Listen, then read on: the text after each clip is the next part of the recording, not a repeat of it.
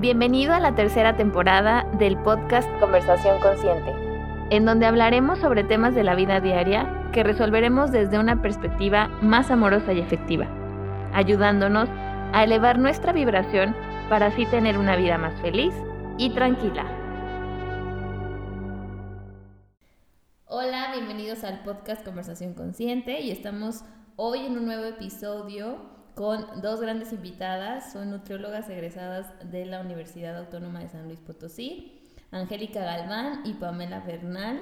Las dos tienen una certificación internacional en psicología de la alimentación, mindful eating, diplomada en obesidad y actualmente están cursando neurobiología de la conducta de la ingesta y trastornos de alimentación. Hola, ¿cómo están? Hola, Hola. ¿cómo están? Muchas gracias por invitarnos el día de hoy. Sí, qué emoción. Bueno, pues miren, yo las invité especialmente porque sé que con toda esta preparación que tienen y además la base que es la nutrición, quiero que nos ayuden como a desmenuzar un poquito este tema de la alimentación intuitiva y cómo es que las personas pueden tener como una nueva forma de relacionarse con la alimentación. Claro, mira, eh, hablando de la alimentación intuitiva, es un enfoque, por así decirlo, alternativo. Es totalmente anti-dieta, anti... Hay que saber que cuando mencionamos dieta nos referimos a un régimen alimenticio, o sea, tal cual, algo establecido que te dice tienes que tomar, comer ciertas porciones a tal hora y ciertos gramos. O sea, hablamos de esto y es ir totalmente en contra, pero es algo como o sea, sabemos que es un proceso porque es conectar, la alimentación intuitiva se trata de escuchar nuestro cuerpo tal cual, conectar con nuestras emociones, conectar con nuestras señales de hambre y de saciedad, las cuales han sido reprimidas desde que estamos chiquitos, dependiendo de la formación que hayamos tenido, pero por lo regular al, al llegar a la adultez, o sea, tenemos reprimidas estas señales, ya no sabemos identificar bien cuando estamos saciados o cuando, estamos, cuando tenemos hambre, entonces no es como que de un día para otro ya puedas comer intuitivamente. Es, es, un proceso, lleva tiempo y es conectar con, o sea, desde los instintos eh, reptilianos, nuestros pensamientos racionales, es todo un, un proceso muy cañón y hay que hablar también de que pues no se lo vas a dar a cualquier persona o a cualquier paciente. No voy a llegar al hospital a decirle a un paciente que está internado por, no sé, un quemaduras de grado 3 o con un paciente con diálisis y le voy a decir de que coma intuitivamente. O sea, no, hay que ver cómo, o sea, si hay, hay que hacer, si hago hincapié en eso que no es como para todo tipo de, de población. Exacto. Claro, como menciona Angie, creo que es muy importante saber que es como algo nuevo eh, que en los últimos años se ha visto que pues causan bastante interés por una razón principal, que es que hemos visto que las dietas no funcionan. Esto está como más que establecido tanto por evidencia científica como por experiencia propia, que la mayoría de nuestros pacientes sí pueden tener como una pérdida de peso, que es lo que la mayoría busca, pero dentro de los próximos cinco años van a tener el efecto rebote, que es lo que más se conoce, Em, y no es porque hicieron algo mal, no es porque no comen bien, etcétera, sino porque es parte como del proceso del cuerpo. La alimentación intuitiva queda, bueno, que quede muy claro que no es una manera de perder peso. Lo que busca la alimentación intuitiva no es que seas una talla 3, no es que pierdas 10 kilos, sino es conectar otra vez con tus señales. Em, y sobre todo hacerla, lo que busca es hacer las paces con tu cuerpo. Claro. Es uno de los principios de la alimentación. Y la relación que tienes con la comida. ¿Cuántos, o bueno, en lo personal yo también he tenido como estos sentimientos de culpa, de ansiedad, porque me comí un gansito y no estaba en mis porciones, porque ya fui a cenar con mis amigas y en lugar de dos rebanadas de pizza me comí tres. Entonces, la alimentación intuitiva va más dirigida a esta parte que a una pérdida de peso en general. Exacto. Y además, bueno, lo que también quería que nos dijeran es que, bueno, ya, ya ¿por qué relacionamos la alimentación intuitiva con algo que podría ser un proceso más sano? O sea, lo que voy es, yo que también soy nutrióloga y que tengo muchos años dando consulta, veo que es insostenible y genera demasiado trauma en los pacientes el estarles como restringiendo con porciones y con días y con que debes de comer esto, porque pues obviamente tú lo haces con la mejor intención porque es tu chamba. Claro. Pero también yo he visto que genera demasiado conflicto en los pacientes. Hay pacientes que me han llegado a hablar por teléfono diciéndome que se comieron un tamal y que se sienten muy mal y que, que ya no les va a funcionar y cancelan la cita del día siguiente, ¿no? Entonces, eso obviamente a mí me genera un conflicto porque digo, ¿qué estoy haciendo yo? O sea, ¿realmente les estoy haciendo un bien o los estoy perjudicando más? Entonces, lo que quiero que también nos digan ustedes es, ¿esto cómo podría beneficiar al paciente? Sin tener, obviamente sí, a lo mejor teniendo un menú, pero ¿cómo podría beneficiar al paciente para que no genere como ese nivel de trauma, ¿no? Yo creo que va por el lado de evitar desencadenar o agudizar en caso de que exista un trastorno de la conducta alimentaria que en la mayoría de los casos no está diagnosticado y puede ser un trastorno no específico o un desorden alimenticio, o sea, si no está diagnosticado. A mí, como dices, o sea, me causa como, es algo muy controversial y el hecho, cuando recién salí y que ya iba a iniciar consulta, me causaba como mucho un dilema porque decía de que si yo estoy en contra de los regímenes y de todo esto, o sea, ¿cómo le voy a hacer para ayudar a mis pacientes? Pero digo, debe de haber una forma. O sea, y en los cursos que hemos tomado y todo, todo va en contra al régimen como tal.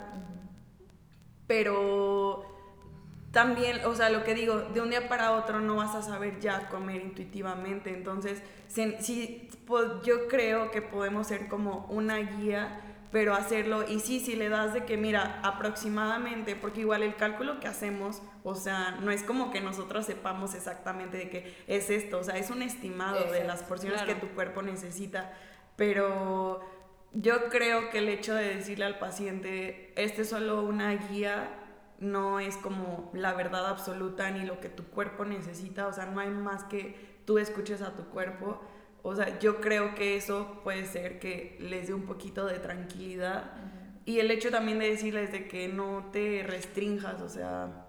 Y claro que no porque tú se los digas, ya el paciente no lo va a hacer, o sea, porque es todo un proceso tanto físico como mental y todo, porque el paciente llega la mayoría de las veces con un objetivo, en, alguna, en la mayoría de los casos bajar de peso, va con una mentalidad. Entonces, si tú llega el paciente y tú le dices de que no, sabes que no te voy a dar dieta, yo estoy en contra, claro que va a salir de ahí y no va a regresar. Entonces, si hay que, o sea, yo todavía sigo trabajando en eso, en cómo abordar, este, pues de una parte como compasiva, o sea, y decirle que aquí está la guía, pero solo es una guía, o sea, confía en ti y no pasa nada si confiaste en ti, porque luego me dicen de que si confío en mí me como 10 galletas y yo, ok, o sea, tampoco es como que te estoy diciendo de que ya cómete el pastel entero, la pizza entera, no, o sea...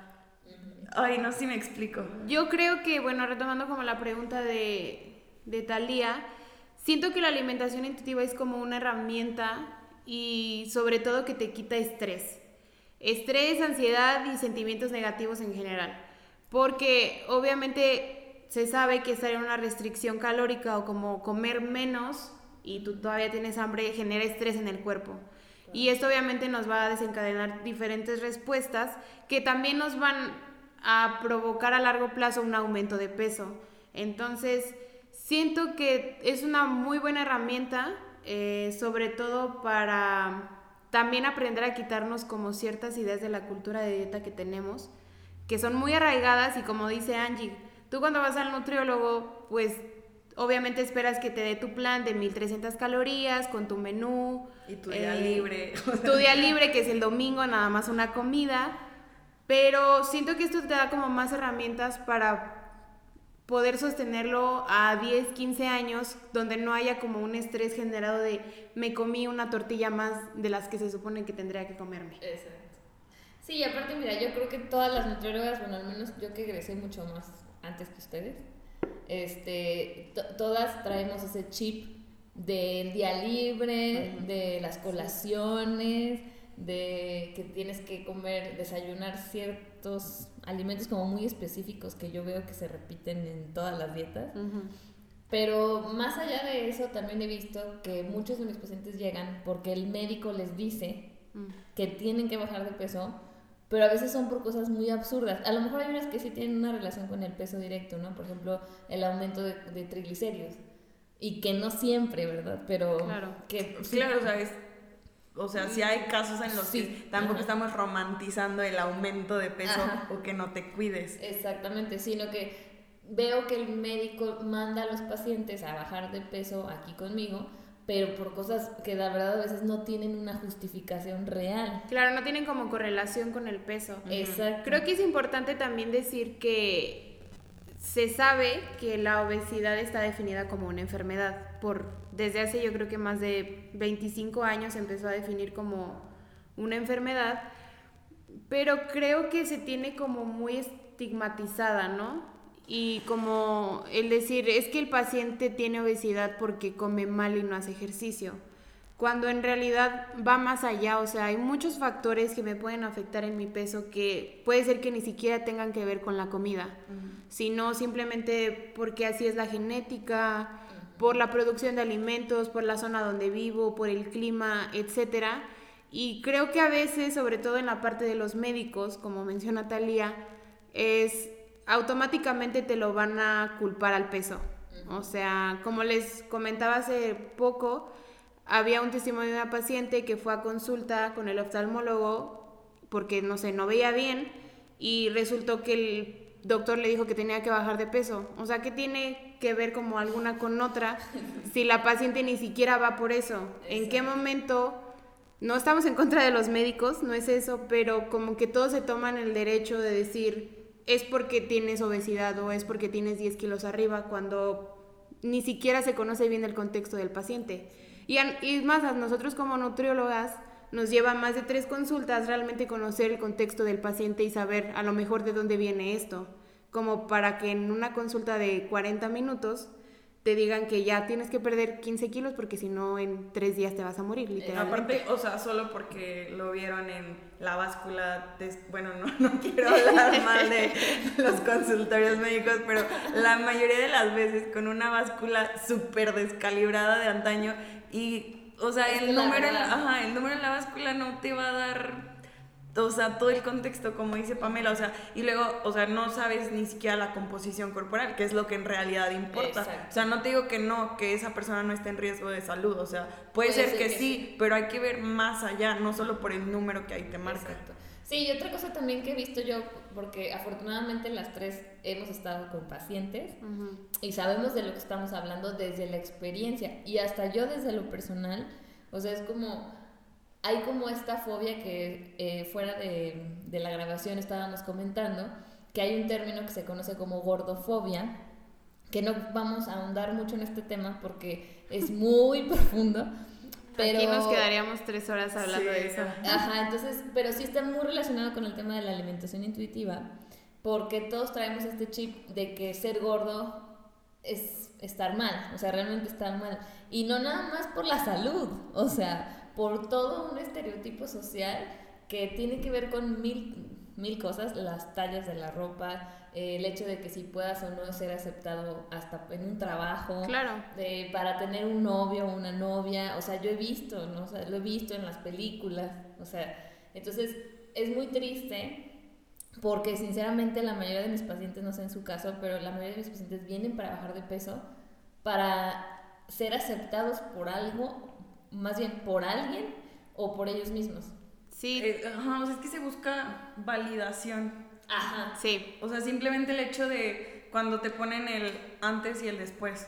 O el ahorita el famoso glow up. O sea, y el glow up, pues puede ser emocional, mental, no sé. O sea, y puede ser también físico, no sé, pero no siempre, no solo tiene que ser por el peso. Y ya por el hecho de que perdiste peso, ya eres una mejor persona y vales más. Exacto, y eso que se basa en el valor, bueno, que también lo veo aquí en la consulta, muchos de mis pacientes se sienten muy bien cuando ven que bajaron de peso, Claro. pero se sienten súper mal cuando ven que no bajaron o que subieron incluso, ¿no? Puta, eso lo sienten como un balde de agua fría. Como si estuvieran haciendo algo malo. Ajá, ajá. Creo que es importante como dar una definición tal cual de gordofobia. Eh, siento que es una palabra que se usa mucho últimamente, pero tal cual la gordofobia es la discriminación que viven las personas gordas por el hecho de serlo. O sea, por el hecho de que una persona se considere gorda o se cree que está gorda, sufre una discriminación y esto es bastante real. Hay bastantes personas que simplemente, no sé, no quieren ir al gimnasio porque sienten que se van a burlar de ellos. Hay una menor contratación a personas gordas, lo pongo entre comillas, por el hecho de verse así. Entonces, es muy bueno hablar de esto y es muy bueno como darle un foro porque se cree que estamos romantizando la obesidad y que la estamos viendo como, no, está súper bien, o sea, tú comete un pastel todos los días, tú comete 10 galletas, que no va por ahí, es como darle el espacio a las personas con cuerpos grandes de que se vean y de que se hable de esto, o sea, es, por ejemplo, una niña, no sé, que tiene un cuerpo grande en general, si ve a una modelo de cuerpo grande, pues ella se va a ver como identificada y dice, ok, yo también puedo usar esa ropa, yo me voy a ver así. Y no va a ver a una modelo de unos 70, súper delegada, con cuadritos, y para ella va a creer que está mal. Exacto. Es como por esa parte.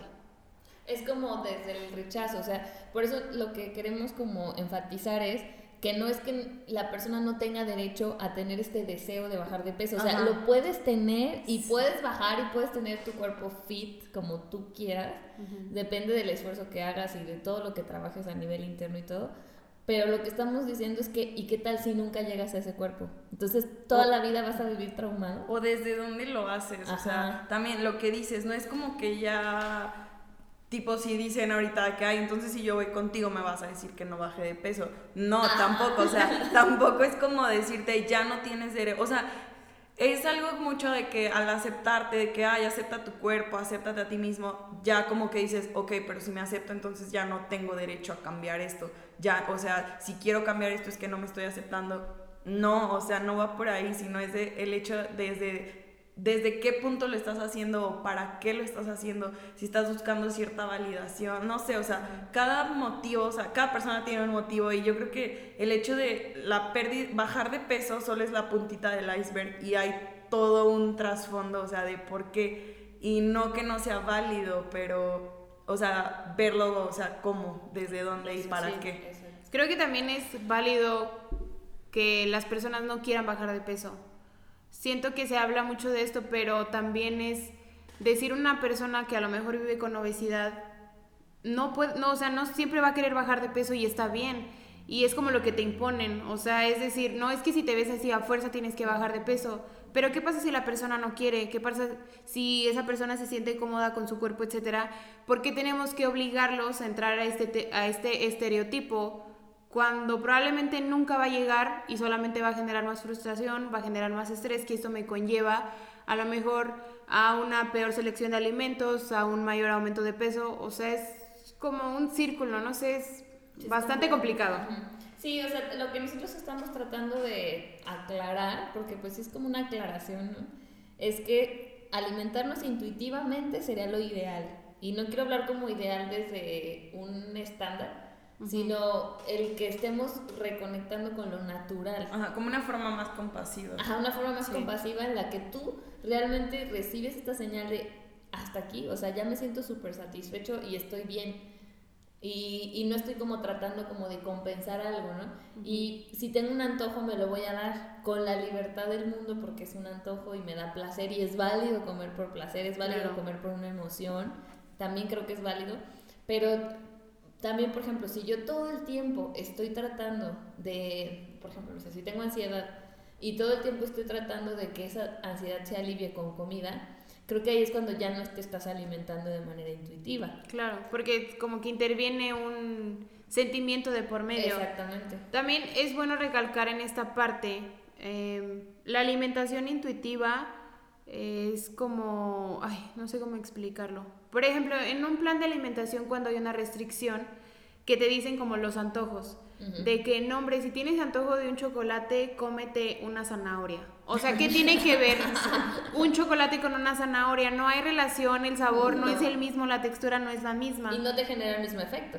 No te genera el mismo placer. Y es que no es lo que necesitabas, o sea. Ajá, y es por ejemplo, no sé, no te comes el chocolate que tú tienes antojo, entonces te comes una, una zanahoria, pero como no te dio esa satisfacción, vas a buscar algo más parecido. No sé, una barrita de amaranto con trocitos de chocolate.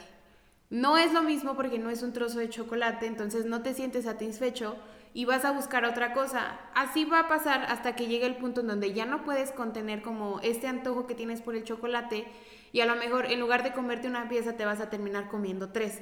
¿Por qué? Porque idealizaste tanto el alimento y lo esperaste durante tanto tiempo que llega un momento que simplemente un trozo no es suficiente para complacer como eso que tienes. A diferencia que, por ejemplo, con la alimentación intuitiva es, si tengo ganas de un chocolate, me lo como en ese momento y puede ser que nada más me coma la mitad o puede ser que me lo coma completo. Pero ya así ese antojo, ya me quité ese alimento de la mente. Y no lo estás idealizando. Y no lo estoy idealizando y no estoy esperando al domingo a las 6 de la tarde para comérmelo. Exacto. Que yo lo veo también mucho con mis pacientes. Ajá. Ajá, es que como que el domingo es el día de cheat meal, pero en realidad, o sea, es el día libre o es como solo el atracón porque te restringiste toda la semana. Aparte como bueno, como habíamos dicho también, es que no hay un alimento bueno o malo, simplemente hay alimentos que se venden porque tienen la libertad de venderlo. O sea, y sí, o sea, también, ajá, como no etiquetar los alimentos, o sea, en buenos o malos. Pero, o sea, claro que yo creo que las tres somos conscientes de que hay alimentos que no tienen o sea, no te aportan mucho. Un valor nutritivo. Ajá, no tiene un valor nutritivo y ya, pero, o sea, no hay que etiquetarlos como malos porque siento que eso causa más como estrés. Exacto. Y volviendo un poquito a lo, a lo que empezó a decir Pamela, o sea, de que ella habló como de los antojos, de que si se te antoja algo y te dicen cómete una zanahoria o la versión fit, o sea, porque tiene que haber una versión fit de las de todo. y en cuanto a las señales, o sea, de hambre o así, o sea, cuando te dicen de que, o sea, de que si te da hambre, toma agua, o si te da o hambre, cepíllate los dientes. Cepíllate los dientes o duérmete. O sea, ¿a poco cuando tienes ganas de ir al baño te dicen... Ponte a correr. Ajá, ponte a, o sea, y se te quitan las ganas. O tienes sueño, no, o sea, no, es como, es, o sea, ajá, si, si tu cuerpo te está diciendo que tienes ganas de ir al baño, ¿qué haces? Vas al baño. Si tienes sed, tomas agua. Si tienes hambre, ¿por qué no vas a comer? O sea, ¿quién te dijo que no? Porque te vas a restringir. Y es bueno también aclararlo que el hecho de que tengas hambre en la alimentación intuitiva no es me voy a comer una galleta. O sea, es como me voy a comer lo que tengo ganas de comerme en ese momento, lo que tengo disponible. Porque también muchos pacientes cuando hablamos de esto en consulta es como, o sea, entonces me tengo que comer la galleta. No te tienes que comer la galleta si no quieres, pero o sea, que tengas ese conocimiento de que si te, la, si te comes esa galleta no pasa absolutamente nada. Y vamos quitando este mito de que, ay, bueno, entonces me comí la galleta, entonces mañana no me voy a comer mis dos tortillas de la comida. ¿Por qué? O sea, ¿por qué tienes que castigarte? ¿Y por qué tienes que quitarte alimentos como si no te lo merecieras o como algo muy común de que el lunes empiezo la dieta? Por, o sea, porque el fin de semana comí súper mal, entonces toda la semana voy a hacer un detox. ¿Por qué te tienes que castigar de esa manera por simplemente disfrutar de la comida? Exacto. Sí, eh, miren, es, es, creo que un tema muy complejo que creo que vamos a tener que hacer una segunda parte, si ustedes quieren. Este, pero bueno, ya como para cerrar, me gustaría también eh, que nos dieran pues los datos de ustedes, este, o sea, dónde tienen su consultorio o si están dando consulta en línea, presencial cómo es que llevan su consulta a cabo. Pero bueno, antes de que me digan eso, como para cerrar, este, ¿qué es lo que ustedes les recomendarían a la gente para que pueda como tener una mejor relación con su cuerpo y la alimentación? Así como algo muy resumido. Ay, eh, pues yo creo que algo que a mí siempre me ha gustado decirle a mis pacientes es, honra tu cuerpo, eh, respétalo y ámalo. Yo sé que no es tan sencillo para todos, pero el hecho de simplemente despertarte, moverte, reírte con tus amigas, tomarte un café, creo que es muy bueno como siempre agradecerle a nuestro cuerpo por todo lo que hace por nosotros. Y disfruta la comida, creo que no hay nada más bonito de verdad que comer y sentarte, por ejemplo, en una comida familiar a comerte el mole que hizo tu abuelita con el arroz y las tortillas hechas a mano, porque es parte de la cultura y es parte como de esas emociones. Hay que quitarnos esta idea de que hay alimentos malos y buenos, que no te lo mereces porque no hiciste ejercicio o porque cualquier razón, pero yo siento que ese sería como lo principal, aprender a honrar nuestro cuerpo por todo lo que nos ayuda a hacer. Sí, yo creo que Pamela ya dijo mucho. Es que coincidimos en la ideología, eso es lo más padre de ser colegas y amigas. Este, pero sí, o sea, yo creo que va por ahí. Yo también, o sea, mi nombre de Instagram lo dice, o sea, confiar en tu cuerpo, aprender a confiar. El cuerpo, nuestro cuerpo de verdad es nuestro templo. Y sé que se escucha muy cliché, pero de verdad, o sea, es nuestro templo yo creo que no hay nada mejor que podemos hacer que, como dice Pamela, honrarlo y agradecerle. Y yo creo que al agradecerle, Él nos va a agradecer de vuelta y aprender a confiar en Él. Y como he dicho desde el minuto uno, no es de un día para otro, es un proceso. Y recuerden que el proceso no es lineal, o sea, no. pero yo creo que no hay nada más bonito que eso. O sea, agradecerle y yo creo que el hecho de mantenernos en un estado como feliz, que claro que no siempre vamos a estar feliz, pero aceptar cada momento y cada emoción, eso nos ayuda mucho como a conectar con la emoción y reconocer. Y, y, vivir desde la aceptación, que creo que es lo más bonito que podemos lograr. Sí. Muy bien, chicas. Entonces, ¿dónde los, las pueden eh, contactar? Bueno, tenemos nuestro Instagram que tenemos con varias amigas, que es La Vida Nutri. Eh, cada una tiene como un enfoque diferente. Por ejemplo, una tiene deportiva, otra es más de pediátrico, Angie y yo pues somos más como de trastornos de la alimentación. Yo en lo personal me enfoco más en pacientes con obesidad, es un tema que me gusta bastante. Y yo nada más a partir de enero voy a tener consultas en línea, pero pues en el consultorio está en Loma Dorada, 360. 366. 366, sí, igual se los escribimos, pero es Loma Dorada 366 eh, Loma Verde. Y pues les dejamos nuestros Instagrams. Sí. Eh, sí, de todas maneras yo anoto el Instagram y el número y todo en los comentarios para que también la gente tenga sus datos. Sí, muchas, gracias. muchas gracias. Bueno, chicas, pues muchas gracias por darse el tiempo. Vamos a hacer una parte 2 para que no se la pierdan. Sí. Y pues muchas gracias. Gracias. gracias. Adiós. Gracias por escucharnos. Mantengamos la conversación andando. Escríbenos a conversacionconsciente.gmail.com o síguenos en nuestra página de Instagram arroba conversacionconsciente. Nos escuchamos en el próximo episodio.